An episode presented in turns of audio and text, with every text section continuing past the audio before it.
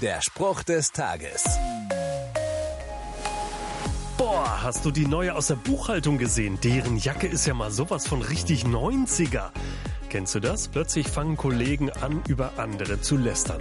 Machst du mit bei diesem Trash Talk? Ich muss zugeben, manchmal kann es schwer fallen, da nicht mit einzusteigen.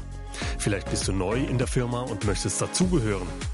Trash Talk ist keine neue Erscheinung. Bereits im Jakobusbrief in der Bibel steht, redet nicht schlecht übereinander, liebe Brüder und Schwestern. Das ist klar formuliert. Ich soll das Lästern nicht nur ab und zu mal unterlassen, nee, ich soll es einfach generell lassen. Trash Talk ist schlecht. Das sollte über allem stehen. Der Spruch des Tages steht in der Bibel. Bibellesen auf bibleserver.com.